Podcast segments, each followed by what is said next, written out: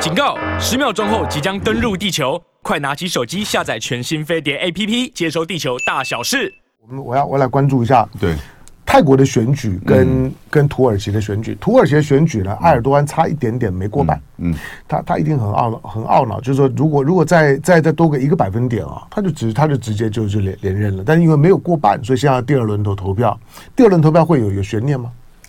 应该悬念不大了。你你认为埃尔多安还还是会会连任？嗯，对了，嗯。他大他大概有个那个悬念，说：“哎呀，我为什么把票没有做上去？”对，你俩就是这样。哎，人家已经已经这么压压抑了，做到四十九点多了。他掌控了媒体，他掌控了政府资源。他在选前呢，对，两个礼拜的时候，他替公教人员、公务人员加薪百分之四十五趴。嗯。当时四十八也也不济事啊，因为它通通通膨到六七十趴，对对对，这个当然也是因为它的这个政策造成。本来土耳其的经济、货币、汇率其实都很稳定的，但是他就是相信一个伊斯兰教的一种教义，嗯，汇率是恶魔，嗯，你知道，真的只有这样的教义哦，汇率是恶魔，但是那个是那个时候那个时代，嗯，现在的经济学的观点，你怎么可以一直把这个汇率压低？低到后来，使得你整个就是说通膨以及这个货币的问题哈，就不断的出现。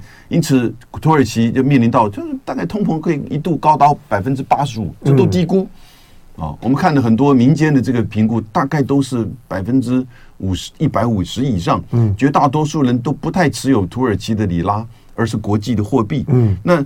公教人员拿的就是里拉，对，所以呢，他就面临到每天的这个买菜的价格不一样，嗯，所以他但是呢，这个就是埃尔段呢，他真的可以去用这种手段，呃，因此也许在第二阶段，就是五月二十八号的时候，他事实上是可以去做这个影响哈。那当然，美国跟那个西方国家会有点失望，嗯，不过我觉得。这两个国家啊，都有一个共同的特性啊，土耳其跟就是泰国哈，我们台湾也要去了解到的，这两个国家都有在地缘上的这种就是战略价值的高度战略价值。土耳其当然大家都很清楚，嗯、土耳其埃埃埃尔多安说，他他这他差点就就被那 CIA 给做掉了。哎，这当然也不能排除他的可能性。对，他讲他讲是选举过要打着反美旗号啊。如果 CIA 有一个想做掉的名单呢，嗯，埃尔多安应该在排名前十，应该是这前是前前五名都都有可能啊。对啊，所以这个是这个的的确确啊，这都是大国政治情况之下，你掌有这么关键的战略。政治经济，嗯哦，军事上的这利益，尤其在今天的俄乌战争的情况之下，你又不跟我一起，你又去买俄罗斯的武器，嗯，然后呢，你又想去介入到早期了哈，俄乌的这个和谈，嗯，对不对？完全跟我唱反调。那这个时候呢，其实你又不制裁俄罗斯，这个时候当然就希望说你的这些选举能够把你给替换掉。埃尔多安他其实内部的控制也真的是被质疑是叫做啊、呃、叫做柔性威权主义者。哦，但是这个是土耳其人民他们自己选出来的，然后现在面临到的这些问题，也可以用选举来去改变。我看也这个另外一方面的百分之四十五趴哈，那个应该都是很扎扎实实的了。嗯哦，所以也就是说，在第二阶段是不是会有这种这种意外的会出现哈？我都把它叫意外了。我觉得还是不能排除。那泰国给我们台湾的一个警讯是什么呢？你最后的那一个月哈。真的可以翻盘的，嗯，尤其是皮塔，嗯，皮塔超乎想象强，对，他其实他本来个第二名，对，一直都认为维泰党的就是呃塔信的女儿，嗯，啊贝东塔，他应该会赢得就两百五十席，然后再结合其他的没想到最后一个礼拜的时候竟然就变天了，哎，但是他只输给就是就是皮塔的这个前进党哈十席，可是呢，他现在也接受由皮塔由皮塔来这个。这个阻隔，可这个阻隔碰了很大的问题，也就是说，在七月才会开这个参议院跟众议院的联席会议。嗯，那这个参议院它是在一九年哦，你看四年之前，嗯，被军政府指派的两百五十个人，嗯，那任期到明年。你觉得这个两百五十个人会听军政府的，还是会听民意的？当然是军政府。哎，这个会是很大的问题。如果这两百五十个人的结合，加上一些部分军政府支持或者是保守的力量，哦，许多的大概有三四个党结合在加在一起，超过三百七十五、三百七十六席，这又是另外一个政变。嗯，这是另外一个没有参加选举而被军政府指派指定的这两百五十个人，吃掉了这一次人民选举出来的声音跟结果。嗯，这是另外一种政变。那当然，那个时候马上德泰国就会进入到极度的政治混乱。对，因为人民不会接受的。而且皮塔已经用了。皮皮塔已经直接讲了，我我就是下一任总理，是他一定要这么讲，对他他一定这样讲，但是他是不是真的下一任总总理？不一定，就是因为因为到到时候呢，就是说呢，参众两院加的加起来，这七百多多席，你有没有办法过半？嗯，还很难说。他的一个主要诉求是什么呢？年轻人呢，嗯，是一个重要的。泰国的平均年龄大概是在二十八、三十左右，嗯，也就是从差不多十八岁到四十岁，占他人口结构百分之四十，嗯，好，所以呢，整个就是泰国的这一个阶层呢，过去对塔信的维泰党还有一点期待，嗯，但是泰国有一个关键，这我们台湾要注意到，我们台湾的关键就在就是两岸嘛，嗯，对不对？你可以叫统独，你也可以叫两岸，嗯，或者是在美中之间的这种选择。就到后来最简化，大概都是这个样子。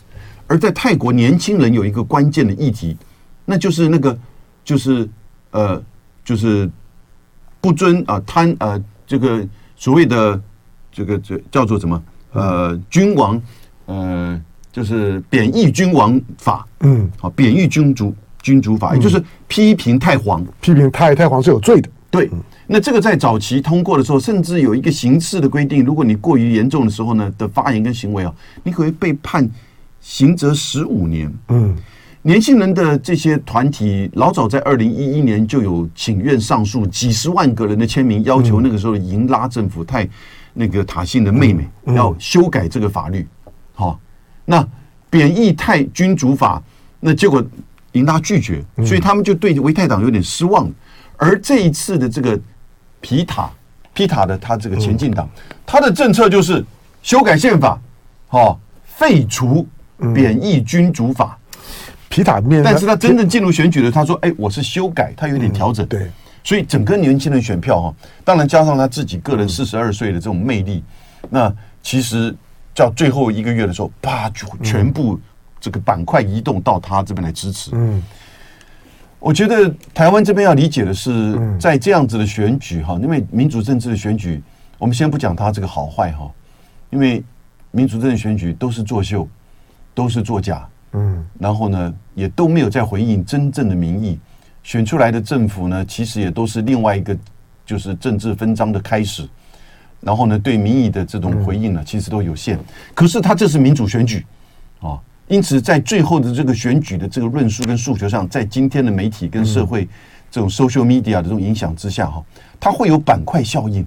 我们上一次两千二零年的二零二零年的时候，蔡英文这个得到八百多万票，不就是一个板块效应吗？所以接下来对台湾的影响，泰国的选举哦，这个会是一个板块效应。嗯而土耳其的那种战略位置的重要性。也不就是中美之间对于台湾选举的关注的这种战略位置的重要性是一样的吗？嗯，对不对？对，当然，因为这两个国家同同时的选举啊，摆在一起观察的，因为除了这两个国家都很重要之外，还有原因就是这两个国家基本上面，它都跟美国保持一种很奇怪的关关系。对，泰国你现在巴育的军政府，好，泰泰国你你你说它亲美反美很难定义啊。嗯。他在他在他在在过去历史上面来讲，他跟美国关系是很密切的。他在这是美国的美国的 CIA 在在亚洲非常重要的基地。哦，没错。第一个水牢，对，非常重要的基地，在亚洲的主要的水水牢就在曼曼谷，就是你抓到了恐恐怖分子期间，对，在亚亚洲逮到了恐恐怖分子，很多就是丢到泰的的泰国，美美国美国自己连关达纳摩呢都很难处理的，就是丢到他泰国的水牢里面。他跟他跟美国的关系一直都很暧昧。他一直有个叫做金色响尾蛇的这个军事，军就军演，那个是唯一啊，一直都都都维持的。对。好吧，但是他跟中国的关系又又又超好。我最近卖了他这个潜舰呢，还有那个万吨级的呃，叫做登陆舰，对，船坞登陆舰，对，零零，哎，他他是买零七幺吧？好像零七幺。总而言之呢，就是说，就是说泰国呢，比他那个那个航空母舰还要大。是 他的，他那个航空母舰就观光船一样。他的他跟他跟中美的关系呢，正在一个一个很模糊的一个结构性的转换的过程。所以这个选举对美国来讲当然也很重要，但并不是说今天如果不管是皮塔或者是或者是这个这个这个呃那个叫贝。贝丹东如果赢了之后呢，就一定会跟中国不？他们其实我认为他们跟中国的关系也都非常的密切。泰国在过去就是十八十九世纪的时候，从来没有被英法殖民。没有错，没错，他的他从来都维持他的自主跟独立。就东盟在东南亚每个国家都被殖民，包括印度，泰国唯一没有。对，所以你看到呢，你看到百老汇的音乐剧里面的《国王与我》，对，我说你看到《国王与我》。西方人对于对对东南亚呢是有一些的浪漫的想象的，不管是呢，不管是你看到的西贡小姐，或者是呢国王与我，你看到亚亚洲的这些的这这些的所谓的以亚洲为背景的音乐剧，那最有名的就是这两出啊。嗯，他们对对泰国对于对越南是有些的特殊的历史的情怀。嗯，好，因此呢，泰国这次的选举的结果呢，对于。他他不会像是菲律宾的选举的结果之后的那个转向呢，不会这么的明明显。可是对美国来讲呢，如果巴育下去了，最少他是公开谴责巴育，巴育跟跟跟美国关系是是不好的。对。但是因此皮塔或者是呢，或者是这个塔塔信的这个维泰党的上来了之后，多多少少让美国会松一口气了，嗯，会觉得最早去军政府呢下下去了。可是土耳其又是另外一个，土耳其是北约，嗯，那。北约北约当中呢，出了一个土耳其，出了一个埃尔段了。那个对美国来讲，其实很的很头疼。嗯，所以埃尔段如果这样卡在喉咙中的鱼刺，你知道吗？埃尔段只要下来了，不管是谁谁上来，对美国来讲都可以宣称胜利，是 都可以宣称胜利。可是埃尔段看起来要把它搞下来还不太容易啊，不太容易。而且而且我我我我还担心埃尔段下来了之后啊。那个要接手的人呢、啊，能不能够把土耳其我稳住啊？我觉得很难的。土耳其，我跟你讲呢、啊，嗯、如果是接手的那位，嗯、我们叫凯莫尔啊，啊、嗯，他这个叫 Kili，呃呃，蛮长的名字哈。嗯。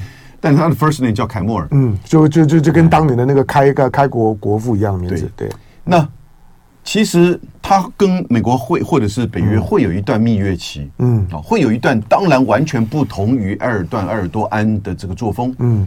但是哈。土耳其的历史告诉我们，它的位置、它的地理决定一切。嗯，你有这么好的筹码跟条件，你怎么不会利用呢？嗯，你当然还继续的去发挥你战略位置上的这种关键，你当然可以把它作为筹码左右逢源。嗯，因为俄罗斯也会来去这个，嗯，去拉引拉这个拉拢你啊。当然啊，因为你控制的就是黑海嘛。嗯，对不对？那你也知道，你得罪任何一方，完全得罪任何一方。一定也不利于你，嗯，所以也许会有一段蜜月期，但是呢，地理这就是地缘政治的关键，嗯，地理事实上环境先决的决定，尤其那在那个关键的位置上，它不允许你做太大的这个这个偏扯啊偏移，嗯，那否则你会造成你自己本身的利益的损害，这是不符合理理性的，嗯，所以我觉得就算是这个埃尔多安他下来之后呢，媒体上会炒一波啦，嗯，哦，政策上也会看到半年一年的这样子一个变化。但最终还是会回到埃尔多安，基本上的对外的政策的这个方向不变。嗯，那当然他对内的这个作为，这是另外一个问题哈。我觉得其实也是已经形成一定程度，慢慢的走这个世俗化还是不变，就土耳其的这个伊斯兰的世俗化还是不变。可是呢，伊斯伊斯兰的重要性这个越加的这个关键。对，因为埃尔埃尔多安他势必还要考虑到一个因素，就是说他跟阿拉伯世界的关系。对。那因为中国在在最近这几年在阿拉伯经营太成功，嗯，那整个阿拉伯集团的向中国中国靠或者或者或者亲中的那个态度，它会牵动到土耳其的态度，所以它既是北约，可是它又是阿拉伯式世界，嗯，那这个呢，对于埃尔段来讲，对土耳其的动向来讲，这两股力量的拉扯，哪一股力量比较大？这个呢，对未来的地缘政治影响是很大的，没错。那你看。阿拉伯式世界跟中国的关系啊，我从后后天即将要开幕的 G7，你看 G G7，日本、岸田文雄这次在 G7 花了这么大的功夫，对，甚至于呢，连连连非盟的，就是说呢，轮呃轮值主席都拉来，嗯、连南太太平洋岛国联盟的轮值主席都拉拉了两个小小小岛，刚好是库克跟跟跟那个叫叫叫叫什么的拉来，可是阿拉伯世界一一个都都没有，嗯。就是除了 G7 之外，其他的额外 bonus 邀请的国家里面，阿拉伯集团一个都没有。对，所以你就知道呢，就是说 G7 呢对阿拉伯集团呢来讲呢之间的关系呢是疏离的。嗯，好，那这会影响到土耳其呢未来的动向。嗯，好，那呃，如果埃尔段连任，他会他会更反美，还还是会调调整他的政策路线？我觉得某种程度的修正吧，因为也是看着整个大局的变化嘛。嗯，俄乌战争的，就是说发展啊，以及中国大陆角色在俄乌战争在中东的扩大。嗯，啊，美国这边当然现在他关键的是你愿不愿意让瑞典加入到北约？嗯，啊，那但是那个很难，这个通过如果是埃尔多安的话，他一定强调。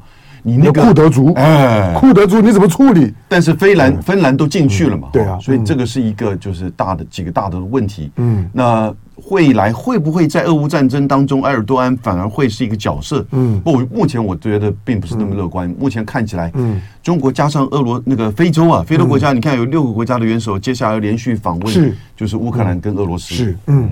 好，那今天时间只能到到这里。另外关注一下呢，川普，川普的通俄门呢平反了。嗯，好，下下回聊，感谢我们来，感谢。